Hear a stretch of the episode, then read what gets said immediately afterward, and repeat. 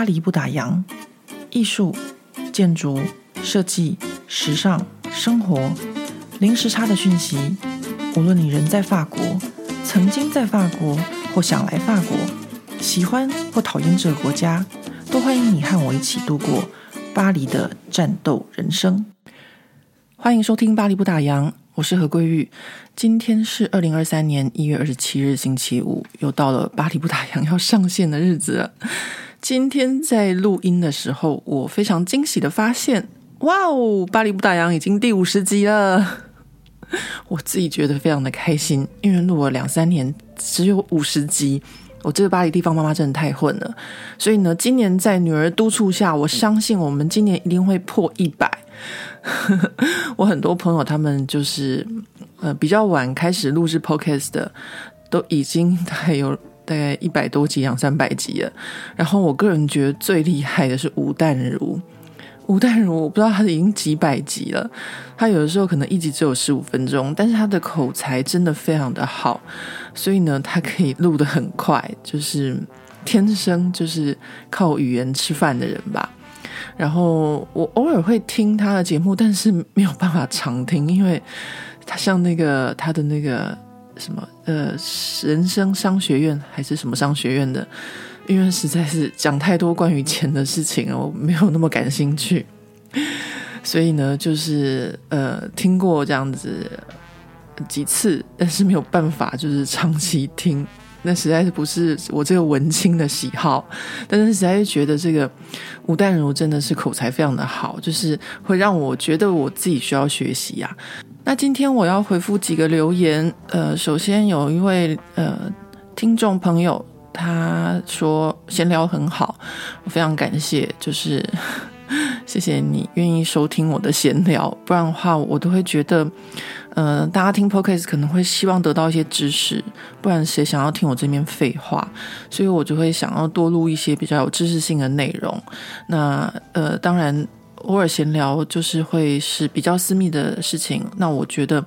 跟 Podcast 的听众是我可以接受的方式。我觉得怎么讲呢？就有点像是呃。我觉得去看医生是建立在我和个这个医生之间的这个信任的关系，所以我必须要能够信任这个医生，我才有办法接受他成为我的家医。因为有的时候，呃，看病是一些很个人的隐私的事情，我很难跟一个陌生人就是侃侃而谈，说，呃，我哪边有问题啊？我睡不好啊？我上厕所有问题啊？这些奇奇怪怪的事情嘛，所以。我会觉得这是建立在一个呃人跟人之间彼此信任的关系。那我现在会觉得说，我跟所有呃各位 Podcast 的听众朋友们，都是在这种呃有信任的关系下，所以我会比较能够闲聊，比较能够侃侃而谈一些呃心里面的想法，或是一些家庭，或是一些很多不同的事情。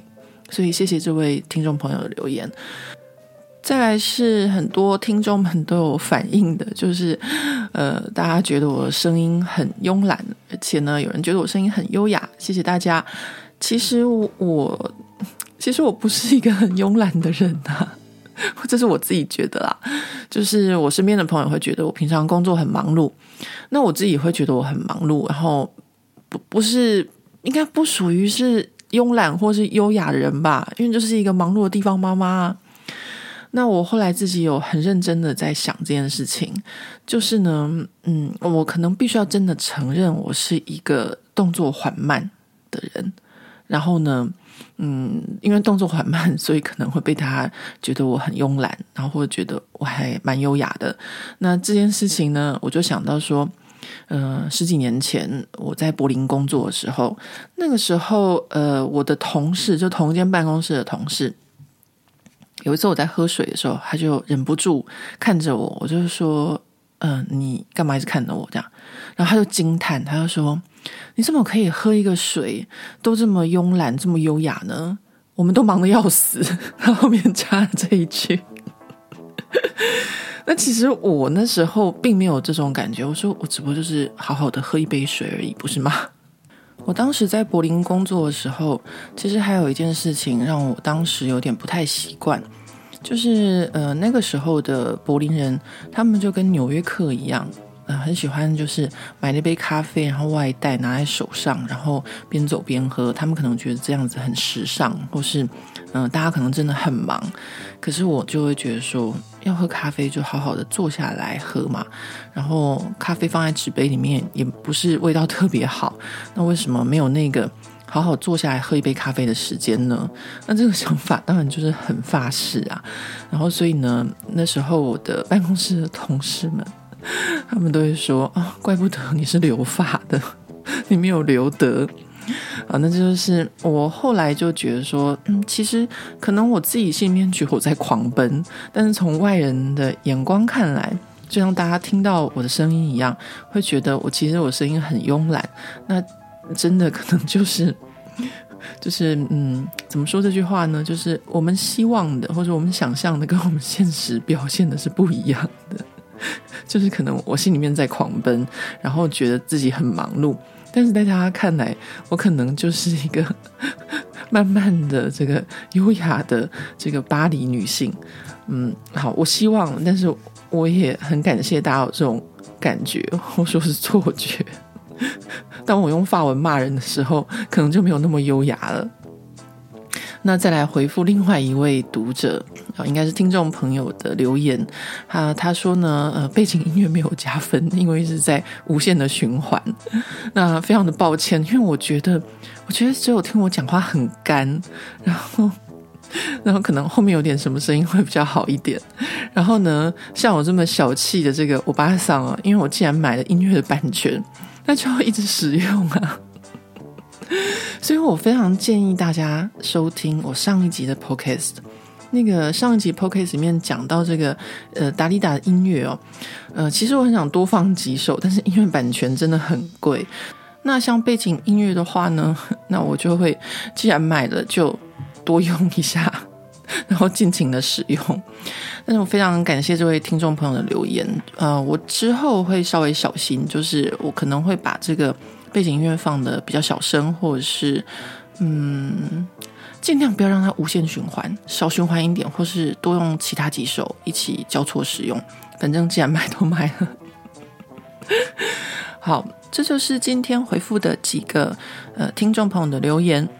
呃，非常感谢大家的留言。呃，如果大家有在留言的话呢，我就会呃找时间再回复大家。呃，那这个星期的回顾呢，嗯，这个星期大概过年的时候呢，呃，我就是在做这个女儿学校的职业论坛，然后这个感觉呢真的很奇妙，因为其实我的生活在巴黎，就是身边都是呃法国人，然后呢就是在职业论坛的时候哦。就是一个全部都是法国妈妈的一个场合，法国父母，然后或是职人。当然，学校里面有一些学生是亚洲人，但是呢，我们请来的呃一百多位全部都是呃西方面孔，就没有亚洲面孔。然后参与这个活动也全部都西方面孔，就只有我一个亚洲面孔。所以，在这个职业论坛进行的时候，我不停的收到，就是从台湾啊，或是从世界各地的亲朋好友或是读者传来的这些呃过年的祝福的讯息，让我有一种非常呃奇特的感觉，就是我的现实生活和我的网络生活其实是呃差异很大的，就是我的现实生活其实就是在一个嗯。就是一个法国的社会里面，但是呢，我的网络生活其实和台湾又是这么的近，和大家又是这么的贴近，这样子，呃，所以这个是这一次的，嗯，过年的一个很特别的一个感觉。那这个星期，我还有和朋友一起去了这个香奈儿在巴黎郊区的一个叫做十九 M 的。一个呃艺廊，这个十九 M 呢，就是香奈儿他们以前在巴黎市中心有很多的工坊，刺绣工坊啊，或是各式各样的缝纫啊，或是织品的工坊。那他们现在呢，就把他们聚集到巴黎北方的一个郊区的一个新建的一个大楼里面。然后在这个呃十九 M 呢里面呢，它还有一个艺廊，然后还有一些呃不同的刺绣啊，或是织品的这个工坊，让大家都可以去参与。那现在呢，他们就有一个织品和刺绣的当代艺术展。那我就跟朋友就某天就一早就约着去看。那这个展览呢，它其实，嗯，应该这么说吧，就是在当代艺术的范畴里面呢，有很多不同的艺术家，他们试着用不同的媒介跟大家传递他们想要传递的讯息。那刺绣或是织品也是其中一种。那在这个香奈儿的十九 M 艺廊里面呢，他们就邀请了这些用织品和刺绣创作的艺术家们来做一个这个展览。那很有趣的就是，这展览里面呢，几乎有一半以上都是巴黎高等艺术学院的毕业生。那巴黎高等艺术学院是什么呢？呃，这也是今天巴黎女王风的这个主题，等一下也会跟大家分享。呃，所以呢，呃，我再回到这个香奈儿的这个刺绣和织品的这个当代艺术展览。我觉得还蛮有趣的，就是我自己个人其实一直都很喜欢关于织品或者是刺绣这个这个领域。嗯，我想很多女性都会喜欢。如果你喜欢你的生活里面稍微有一些质感的话，呃，除了饮食之外，这个餐具啊，或者陶瓷啊，或是织品，都是很重要的一个部分。比如说，呃，窗帘的织品。像我记得我以前在台湾念书的时候，就为了就是家里面的一个这个玄关的一个布帘啊，然后还专门跑去呃那个叫什么呃台北市的那个永乐市场，对，永乐市场那边呃捡了一块从意大利进口的这个织品，那它这个当时我那时候剪那块布，它就是一个棋盘式的呃双层，就是两面它都呃都可以看得到的这个。呃，织品它应该算是呃绸缎式的。那剪了这块布来做家里面玄关的一个隔帘，我一直很喜欢那块布，到现在都还记得。其实意大利的织品也是很强的，所以我到现在一直都很喜欢去逛布市，然后去看织品，然后自己去做窗帘，然后或是嗯换沙发的布啊，或是也很喜欢买地毯啊，然后换家里面的这些寝具用品啊，或是毛巾，这些都是我生活中。很在意的一部分，所以去看这个呃，用织品或刺绣的方式做出来的这些呃当代艺术作品，我觉得也是非常非常的幸福的一件事，是我这个礼拜觉得很开心的一件事情。真的也是要感谢身边有很多朋友跟我可以跟我一起去参加这些活动。最后，这个星期还做了什么事呢？我这个星期，嗯，就跟每个星期一样，吃吃喝喝都没有少。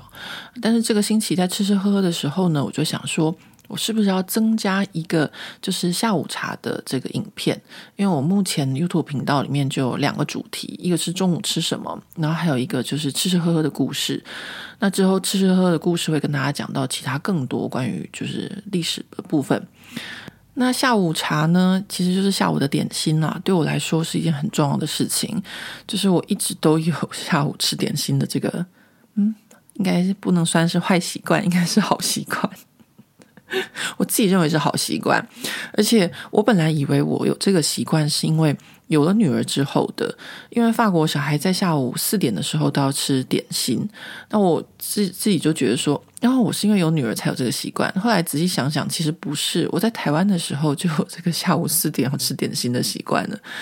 嗯，在台湾的时候比较夸张，我下午四点就想要来个盐酥鸡或者是珍珠奶茶。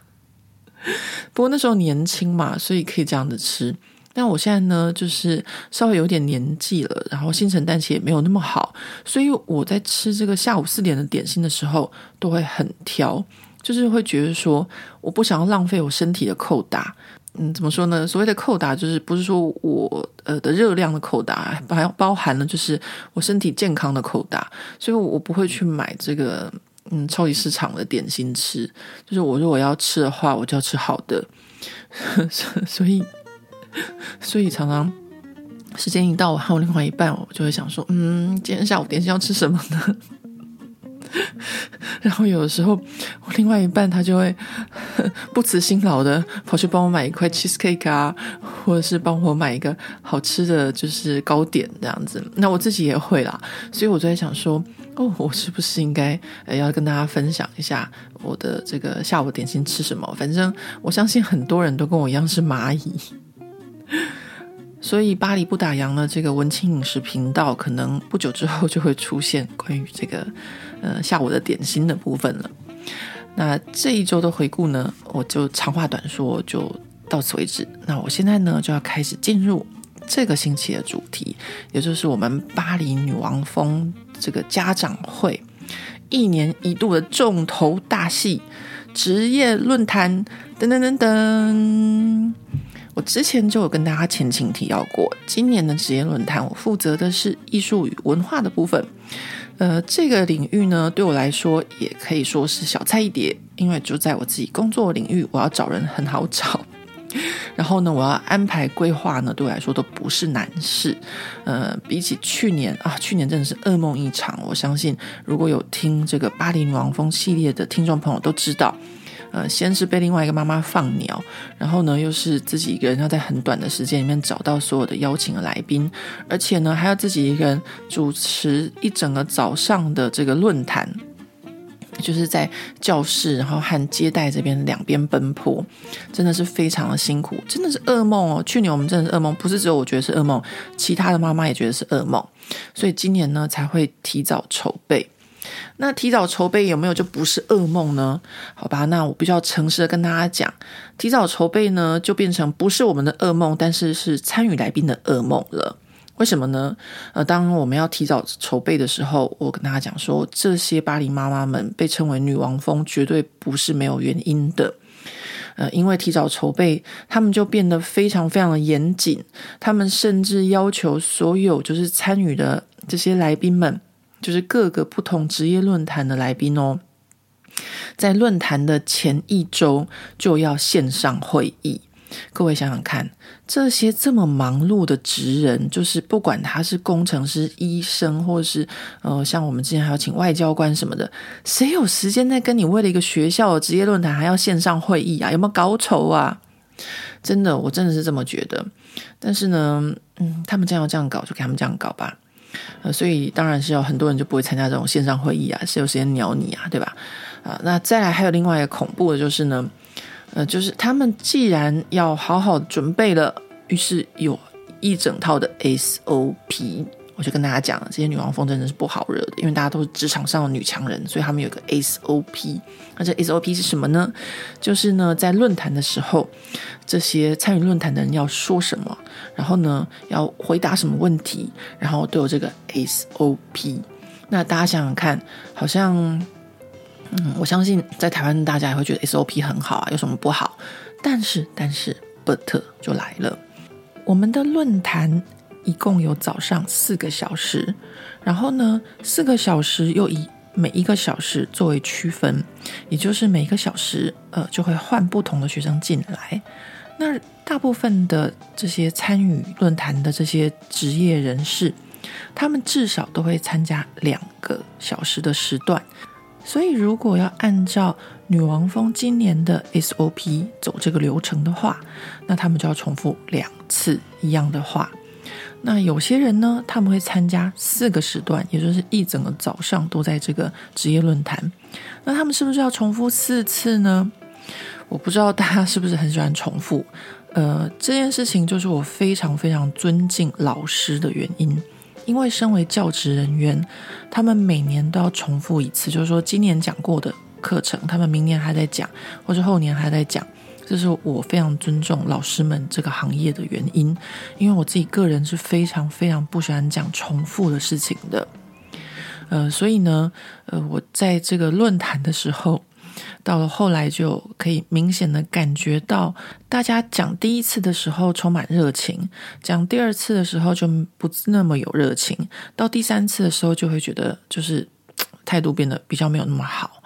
那因为呢，我们这个论坛里面呢的 SOP 里面就有一个很无聊的问题，就是请这些来参与论坛的职业人士，呃，简单的叙述他们一天的工作的行程，听起来好像很有趣，对不对？呃，医生讲说，哦，我今天呃做了什么，然后呃，律师就讲说，今天做了什么，工程师什么。但问题是，大部分的与会者他们的每一天的工作内容都是不一样的，所以很难跟学生说他们的一个标准的一天的流程。呃，如果他们是一些机台的线上的作业员，他可以很清楚的说：“哦，我一早到的工厂，我就打开我的机器，然后我这一整天的工作就是这个，我每天都在做这件事情。”但是这些人呢，不管你是医生、律师或是工程师什么的，尤其是在法国，真的大家每天工作内容都不一样，然后还有遇到不同的案子，会有不同的情况啊，所以呢，这个问题真的是让这些呃参与者都很头痛。然后我后来试着阻止，就是和我一起主持论坛的另外一个妈妈在问这个问题，因为她问第一次的时候，我就看到这些呃。回复的这些呃参与者就是面露难色，他第二次第二个小时还要再问，然后第三个小时还要再问，我真的就是我试着就是用不同的问题去让这些参与者会觉得比较有趣哦。我后来就问说：哦，你们在这个职业这么多年了之后，你们还喜欢你们的工作吗？然后或者是问一些就是比较让他们可以呃回答的问题。因为我在巴黎这么多年以来，其实我常常帮一些台湾的杂志去访问一些呃品牌的 CEO 或是一些设计师。那在访问的过程中，其实访问也是一门学问，就是我要怎么递出这个橄榄枝，让他接住，让他有话聊，让他有话题可以去讲，而不是很尴尬的。你说有些人哦，可能他们觉得说哦，这人很难聊啊，或什么，那可能是因为呃问问题的人没有把这个问题。投到这个核心点，就对方的兴趣的点，那对方就没有办法侃侃而谈。嗯、在这个时候，就是我觉得，呃，在访问的过程中，要想着怎么样可以让对方去接住这个呃问题，是一件很重要的事情。那当然，这中间还有包含临场反应，所以在做这个职业论坛的时候，是不是可以有这个 SOP 要这么硬性规定呢？我觉得，嗯，可能不见得。但是我和我一起主持的这个另外一个妈妈，她就很按照这个 SOP 哦。那接下来我们来讲讲今年这个艺术与文化论坛的卡斯吧。呃，今年的卡斯阵容，首先呢是两位艺术家，呃，当然艺术与文化论坛是一定要有艺术家的哦，呃，那艺术家我就请了一位是以绘画为主的艺术家，然后还有另外一位呢，呃，则是我们的朋友，他是一位多媒体的数位艺术家。那会请两位不同领域的艺术家，当然也是有原因的哦。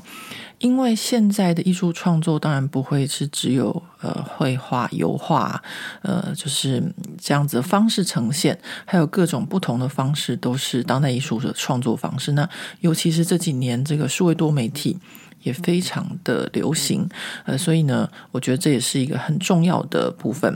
啊。但是呢，事情就很好笑了，因为呃，和我一起合作这个妈妈呢，她就完全搞不懂，呃，应该说她本身对这个艺术领域就不是很了解了，那就更别提就是这个数位领域这么先进的一个呃一个艺术的领域了。所以呢，那时候这个艺术家讲到一半的时候，他就频频的打断，因为他完全听不懂，他就觉得呃。这个根本就是莫名其妙，不知道在讲什么。然后呢，因为我们这个朋友他也跟我们一样，就跟博物馆合作，跟品牌合作，然后还有在巴黎的这个高等艺术学院教书，所以他就完全搞不清楚状况，他就问了一些就是嗯不是很有礼貌的问题吧。然后后来我就觉得有点尴尬，我只好介入，我就跟他说：“哦，呃，这位先生是一位多媒体的数位艺术家，然后这是一个很新兴的领域，然后呢。”他真的是听不懂。然后此时呢，因为这个同一个论坛上面还有另外一位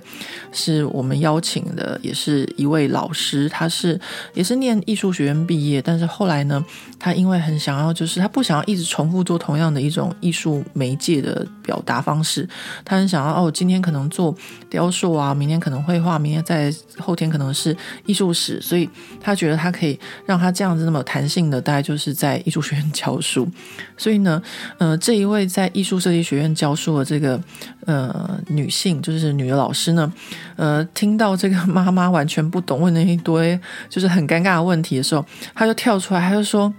这位这个数位艺术先生，我等一下这个论坛结束之后，可以要您的联络方式吗？呃，我们学校现在呢也有很大一部分在教这个部分，但是呢，很多就是家长就是跟这个妈妈一样搞不清楚状况，然后而且很缺这部分的老师什么什么的。所以，就像我之前跟大家讲过的，就是我们女王峰每年在做这个职业论坛，那这些家长们，就是我女儿这个 巴黎富人区学校的家长们，在这个艺术与文化产业的其实是非常的少，而且呢，因为他们学校的这个富人区哦，是巴黎的新富区，也就是不是那种传统的布尔乔亚。的这个比较多的新富区，就是说他们是后来才产生的这种呃比较富人阶级，那跟老一辈的布尔乔亚是比较不一样的，所以呢，他们在这个艺术和文化的这个领域上面的了解就会比较薄弱一点。那像这个妈妈就是呃非常经典的一个例子。OK，那接下来呢，讲到就是第三位，就我特别找一位，就是电影的制作人和顾问。那大家知道，就是全世界上的电影产业哦，最大的就是美国的好莱坞，然后再有就是印度的宝莱坞，在第三呢就是法国的电影产业。法国电影产业真的很强，所以每年这个坎城影展都是一件大事。那在这个艺术与文化论坛里面，好，首先呢，我们就找两个艺术家，然后再来呢就是电影。制作人、导演，然后顾问，他其实有做很多，因为年纪有点大了。那他之前呢，还是法国新浪潮非常有名的导演楚浮的助理。那我相信，就是在学生里面一定会有人对电影产业有兴趣的。那果然，嗯、就是有些学生对他问了很多问题，就代表说这个角色找的是没有错的。然后再来呢，还找一位就是呃刚刚有提到的这个艺术设计学院的老师。然后我觉得老师是可以最直接回复学生问题的。呃，一个角色，那当然他自己本身也是艺术学毕业的，那为什么会走上这个路，让同学们知道说，哦，你不一定说你念了艺术或是什么，你就一定要去做艺术家，你也可以有不同的发展，这样。那再来还有一位是服装设计师，呃，当然艺术与文化产业里面，其中服装设计也是其中一个。那再来呢，还有摄影师，那这位摄影师呢，他是。帮呃 一些法国的奢侈品品牌做人像摄影的这个摄影师，基本上摄影这个产业哦，如果我们把它抓出来讲的话，摄影师的产业它还会有很多不同的摄影师，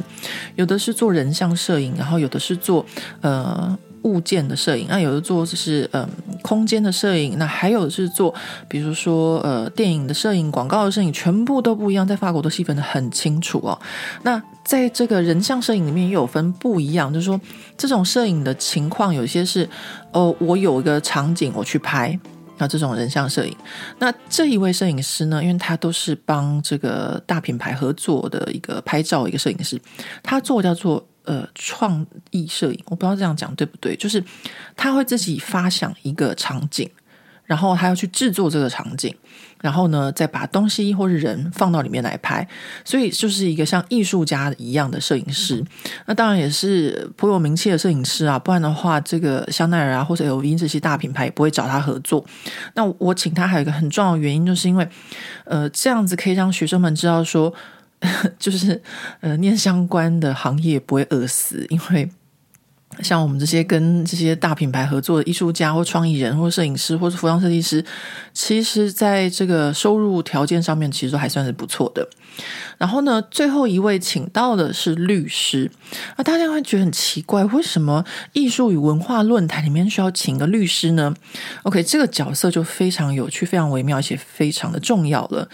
这个角色呢，是要跟呃来参加这个论坛的同学们呃传达一件讯息，就是如果你很喜欢艺术与文化，你不一定要当艺术家，你也可以当律师，因为这一位律师呢，他主要负责的就是电影业的这个相关的呃法规的律师，比如说他负责要一部电影要上市，嗯、呃，应该说电影要开拍之前的一些筹备的合约。然后还有一些资金的问题，那他的工作呢，就是都在处理这些事情。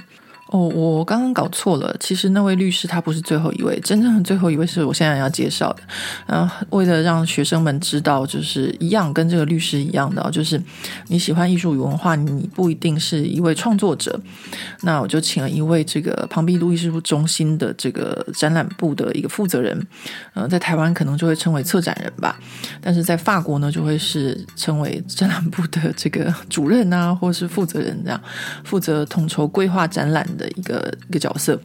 让学生们知道说，呃，你喜欢艺术文化，但是你不见得一定是走创作部分，你有可能会去走这个呃管理啊、规划啊，或者策划的部分。那这样子的话呢，就可以让学生们对这个艺术文化领域可以有一个比较全面性的这个了解哦。因为说真的，这个论坛呃，艺术与文化真的是很广泛，而且很概括性这样子，所以呃，我才会试着就是找各个不同的这个角色。那在找这些角色的时候呢，就要小心说哦，他们必须要是不一样的，让学生们可以有不同的认识与理解。那当然，这样子的话也会有个好处，就是。让来参与的这个些呃专业人士们，就是不会在这种竞争的状态下，这个也是很重要的。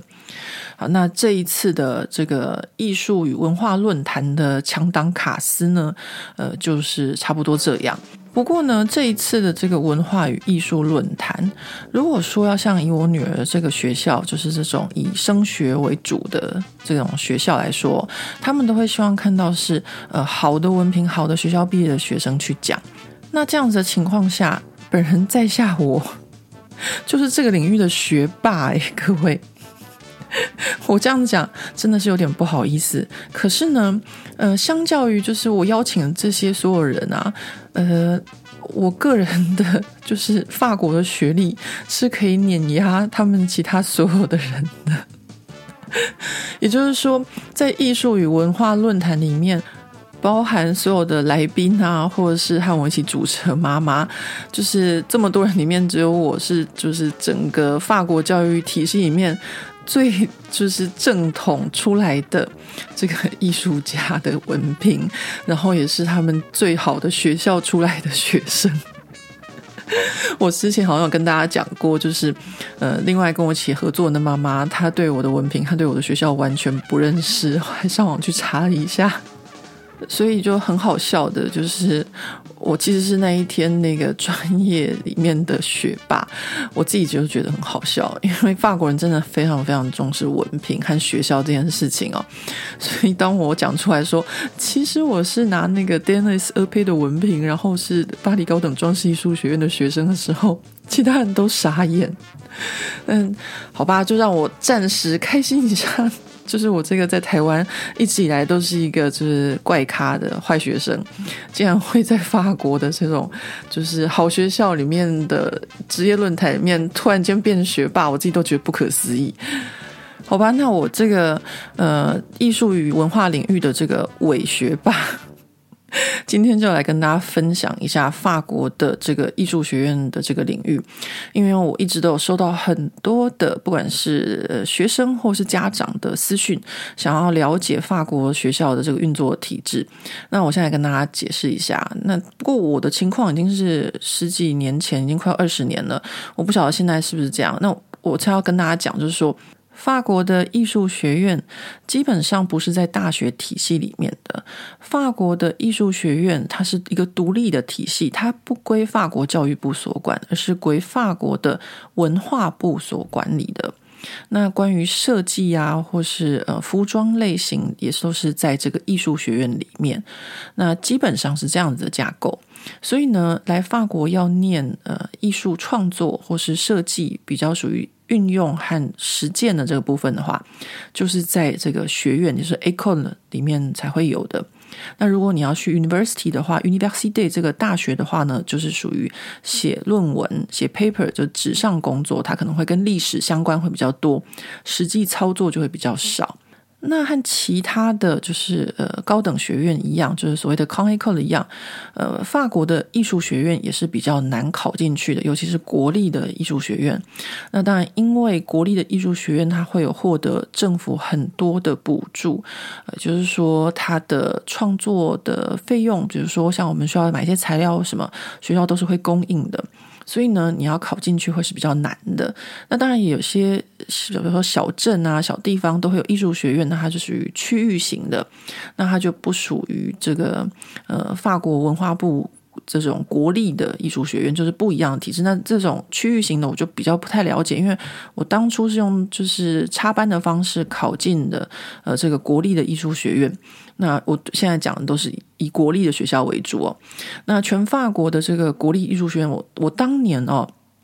就是我在念书的那个时候，全法国只有八个国立艺术学院，那其中呢有三个在巴黎，然后另外五个呢是在外省。那在外省的国立艺术学院呢，就是在比较有名的地方，比如什么叫做比较有名的地方？比如说黎莫日，黎莫日那边为什么比较有名？因为那边有陶瓷。那比如说在南西 Nancy，就是我之前念艺术学院的地方，为什么那边比较有名？因为那边有 Dom，就是玻璃工艺。然后或者在尼斯，就是不同的地方啊，有这样子的国立的艺术学院。那就算你是在外省，同样也都是由巴黎的这个中央的这个文化部来管理。啊，考试的时候呢，也是由这个中央的文化部从巴黎派老师去考试，或者从巴黎派老师去教书。那我现在跟大家分享一下，像我们这种国立艺术学院的学制。呃，以我当年的情况，我在想现在应该也是差不多，只是文凭的名字不太一样。呃，我当年呢，就是，呃，高中生毕业之后呢，就可以去考艺术学院。那这个艺术学院基本上都是五年制，但你不一定要五年全部念完，因为没有那么容易。啊，前面呢，就是第一阶段是三年，到三年的时候呢，你会有一个文凭。那这个文凭我们那时候叫做 DNAP，好像就叫做嗯。国家造型艺术文凭就这么简单啊！三年级的时候有一个国家造型艺术文凭，就像是你的大学文凭一样。那这个文凭拿到之后呢，接下来呢就是四年级跟五年级。然后五年级的时候呢，还就会再拿到一个最后的一个总结的文凭。刚刚我们讲的叫做 DNAP，现在这叫做 D N S 二培。就是法国的这个艺术创作领域里面的最高文凭啊，他每年给的这个文凭数量不是很多。以中文来说的话，就叫做法国国家高等造型艺术文凭。好哦，那我现在要跟大家分享的事情就是，呃，我觉得这个文凭哦，当初我在念书的时候，我并没有觉得它很重要。那后来我才知道说，呃，其实这个法国的艺术学院是一件非常残忍的事情。那我现在跟大家解释一下是怎么回事好了。呃，就是呢，在三年级要过这个 DNAP 的文凭的时候，就是国家造型艺术文凭，就我刚刚讲的三年级比较简单的这文凭的时候，你会有三种可能。第一个就是学校直接不给你文凭，他就跟你说你没有天分，你转行，有没有很恐怖？我真的觉得这个真的是很残忍，但是真的是为了这个年轻人好，因为不是每个人都有创作天分的，这是真的很很多人不敢说。但是你早点跟他讲，他去转行，他做别的事情，他可能会更能够发光发热，然后做他自己，就是不会那么痛苦啦。应该这样子讲，你不需要硬凹嘛，对吧？然后这是第一种可能，就是完全没有拿文凭，然后老师跟你说转行。那第二种可能就是说，，OK，你拿到这个文凭，但是请你转学。哦，这个也很恐怖，我觉得，就是他会觉得说，你这个学生你的创作方式或什么的，跟我们学校呃走的方向不一样，所以我建议你转学，你去别的学校，可能教授就会推荐你说，你去哪一个学校比较适合你。我觉得这个也很好，为什么呢？我举个例子来说好了，如果你是在我刚刚讲的像法东 Nancy 这个国立艺术学院念书，它是一个以玻璃工艺呃为主的一个城市，但是你就偏偏很喜欢陶瓷工艺，那这个时候老师会会建议你去离末日的这个国立艺术学院，这也是正常，不是吗？所以呢，你的文凭的拿到方法还有第二种可能就是你拿到文凭，但是请你转学；那第三种呢，就是你拿到文凭后继续留下来，这就是可能的方式。那你看到三年级拿文凭都已经那么恐怖了，所以到四年级的时候，学校根本就没有很多的学生。呃，我记得我那个时候在念这个 Nancy 的国立数学院的时候，我念的这个设计部门只有三个学生。哦，没有没有没有，呃，应该是本来有五个学生，然后。后来，呃，刷掉两个，最后只剩下三个学生。就是我们五年级要过最后文凭的时候，只有剩下三个人。然后那时候呢，因为我们只有三个人要过文凭，然后那个巴黎的文化部那时候就说：“哦，你们学校只有三个学生，那你们要不要到巴黎来做这个文凭的考试，或者到史特拉斯堡？”那我就抗议，因为不行，因为我我的这个装置实在太大了，我没办法搬，我必须要在学校做。所以呢，他们就只好派老师到学校来帮我，就是做这个论文。文凭的口试，啊，这就是我那个年代的这个情况。现在应该也是相去不远啦。那在我的论坛上呢，我刚刚不是有讲说，我请为这个艺术设计学校的老师吗？这老师啊，他每一次都重复一件事情，他而且他是不厌其烦的跟学生们重复，就是说呢，常常会有一些家长跟他说：“哎，我的小孩呀，很有天分，他从小就很会画画，很喜欢画画，他画得很好，所以呢，他以后呢会成为一个很不错艺术家或什么的。”那这件事情呢，就是在法国真的常常发生。就是我真的常常听到身边有一些家长朋友会说：“哦，我的小孩很会画画啊，他以后啊要念什么艺术学院或怎么样。”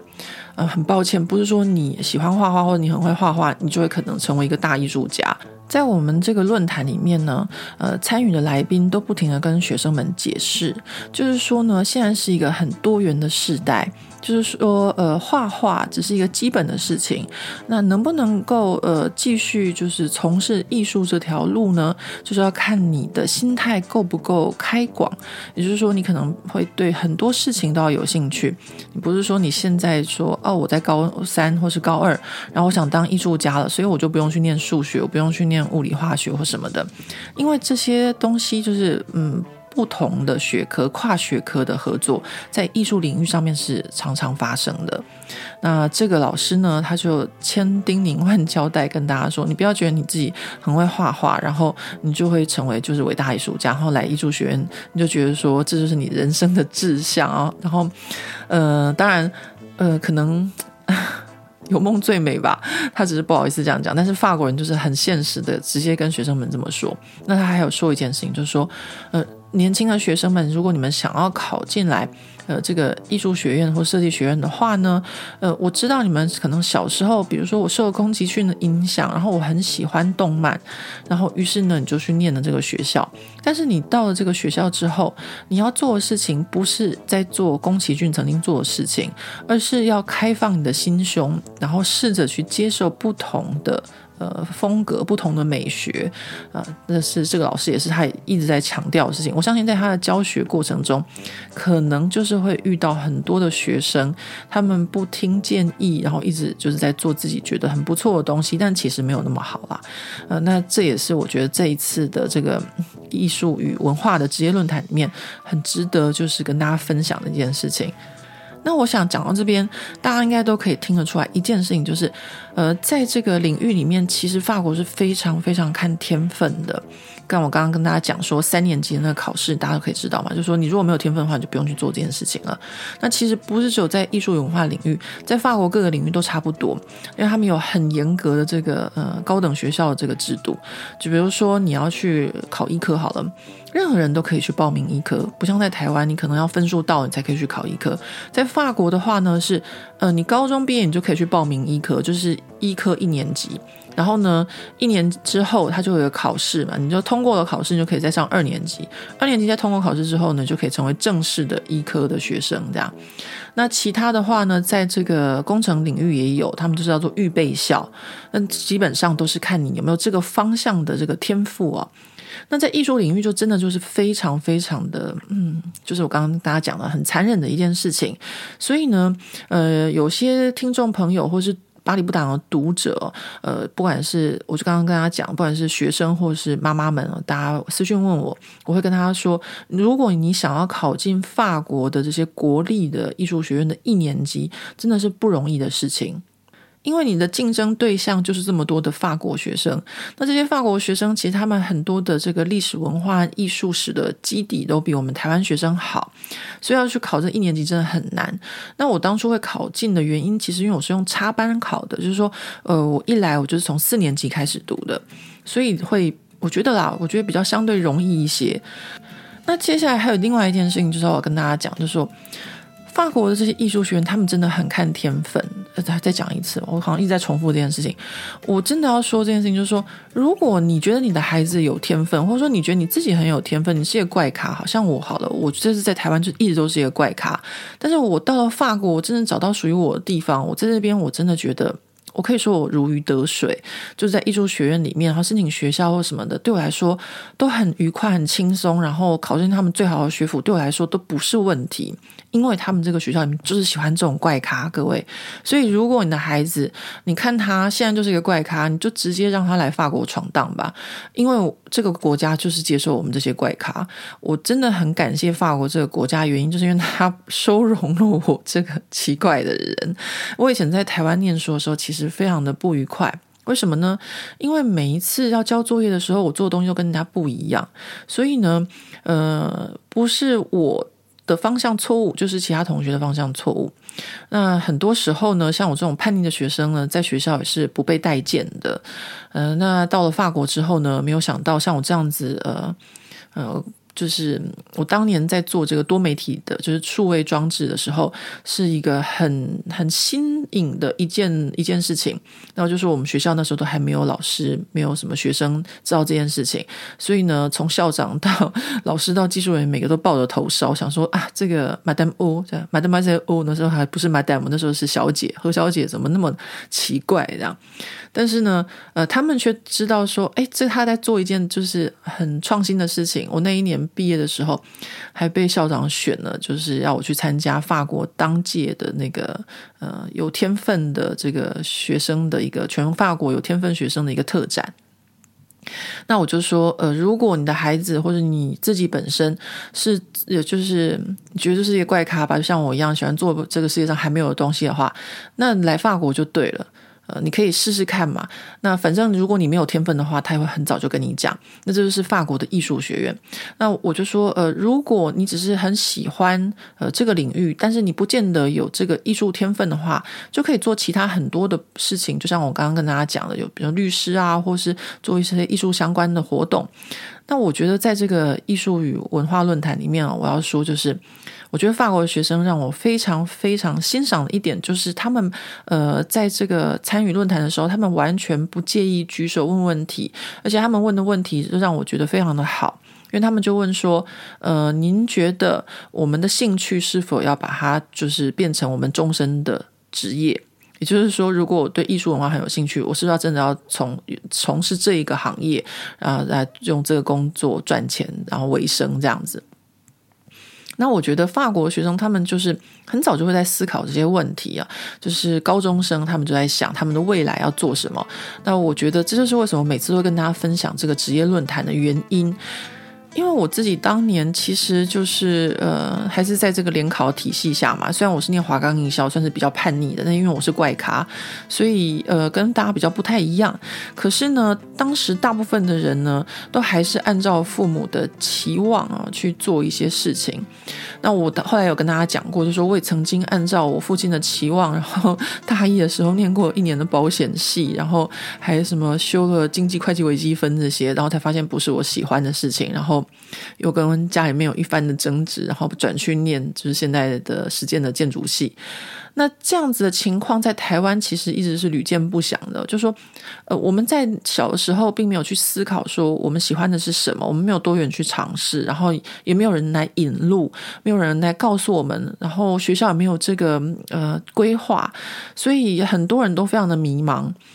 那好几年前，我曾经在巴黎不打烊上面分享过一篇文章。那篇文章其实就是《世界报》里面在讲这个法国的高等教育的事情。然后后来我在文章里面就写说，我说我记得我以前在念书的时候，然后还会遇到一些台湾来念书的学生，然后是念不同领域的专业，比如说念政治啊、念电影啊、念法律啊，然后念餐饮啊，或是念服装，反正大家都是不一样的。那这几年呢，看起来好像比较多都是念餐饮、念糕点的，然后念服装或是奢侈品管理的。然后尤其是我就那时候讲了一句，就是说，呃，尤其是很多台湾台清交的学生，然后呃，台清交毕业之后才来法国念糕点，然后我觉得很可惜。那我觉得很可惜的原因是因为他们如果喜欢糕点，他们不需要去念台清交，他们应该早点来念糕点啊。我的意思是这个。但是呢，很多的孩子呢，都是为了要满足父母的期望，然后。念完了台青教，出国念书的时候才开始做自己喜欢的事。那我觉得这真的是很可惜的哦。不过后来那篇文章啊，就被这个嗯那时候在法国念糕点的，才真的是好像也是台青教的学生延上。因为我就刚好讲到了，就是他们这样的情况，就是呃，为了父母，然后念了这个他们不喜欢的科系，或者是他们没有兴趣的专业，然后到了国外才开始，就是跟家里面有一番的抗争，然后去念的这些糕点或厨艺。其实他们没有听到我那时候要讲的事情，就是其实我大部分的读者都是已经是家长了。我只要跟各位家长们说，如果你的孩子他对厨艺有兴趣，其实行行出状元，就让他早一点去接触这些，我觉得没有什么。不好，就像张爱玲说的，出名要趁早，你不要等到他说，嗯，一定要按照你的规划，然后去念的什么台大法律系或者清大什么电机系什么的，然后绕了一圈之后才发现说，哦，他其实最喜欢的是摄影，他最喜欢的是糕点。那讲到这个，我就想到论坛里面我邀请了这位摄影师。他本来呢，在法国，他是考上了法国最好的理工学院 Polytechnique 哦。然后他发现我应该是高兴的不得了，因为这个学校呢，出了很多的这个诺贝尔得主，然后还有总统，然后还有反正你就是这个学校出来的那个最低薪资是五千六百欧元的月薪。那他后来呢，去念了一年之后，他就发现他不想要念 Polytechnic。我觉得如果有父母的小孩哦。就是他可能听到说他小孩念了台大一年，然后就决定要休学，应该也是会有呃这样噔噔这种震惊啊。那他就为了让他父母就稍微安心，就说那我去当数学老师。呃，基本上能够考上法国的 Polytechnic 数学绝对是非常的好。然后就当数学老师。后来他就发现说他真的是对这个没有兴趣，他真的是就是喜欢摄影，所以呢他就去呃纽约就当摄影助理开始干起。那好，我现在要跟大家讲，就是说。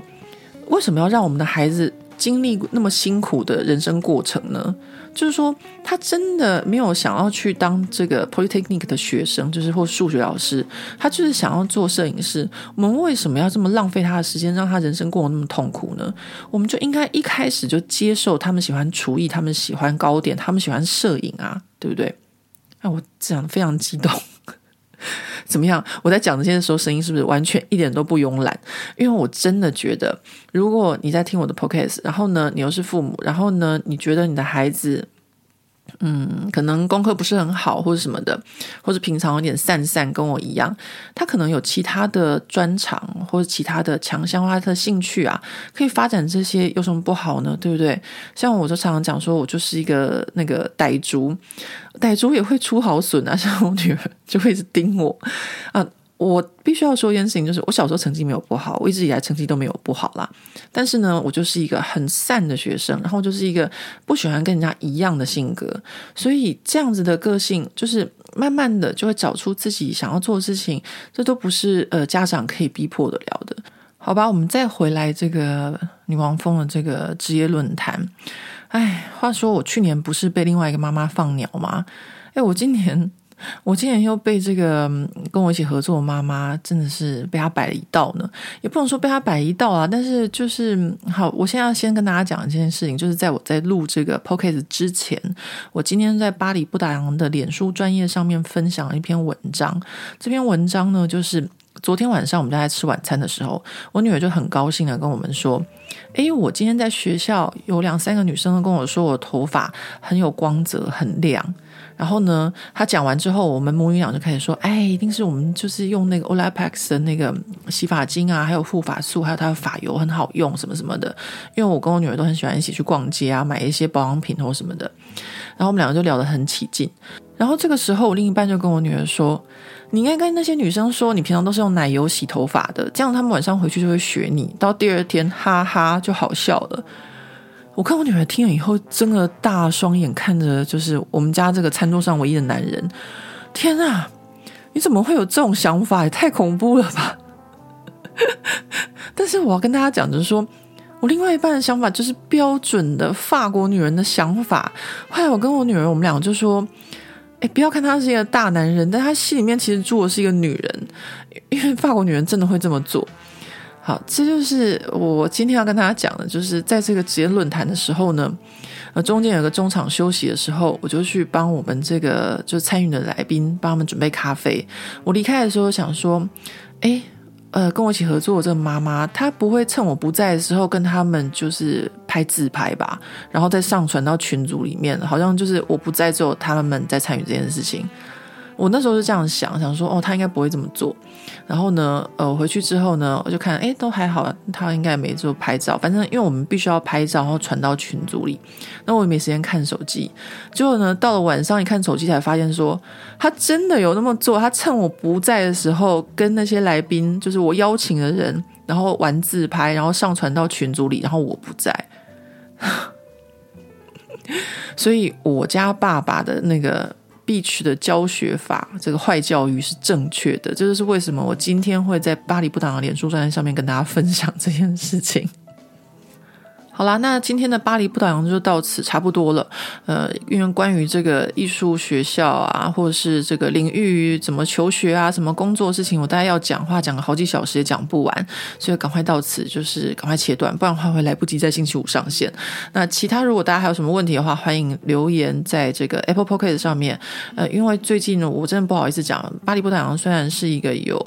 八万多人追踪的这个脸书粉专，但是我常常 po 一篇文章，触及率竟然只有一千多人，我也不知道怎么回事。所以呢，我现在就是大部分的时候呢，反正既然我这个 podcast 会固定时间上线，然后呢，这个 YouTube 频道也会固定时间上线，所以大家如果有什么事情的话呢，都可以在这些频道，就是在这些平台上面留言啊，我之后呢就会在这些 podcast 或是在 YouTube 上面回复各位。那就这样子哦，我们下回见。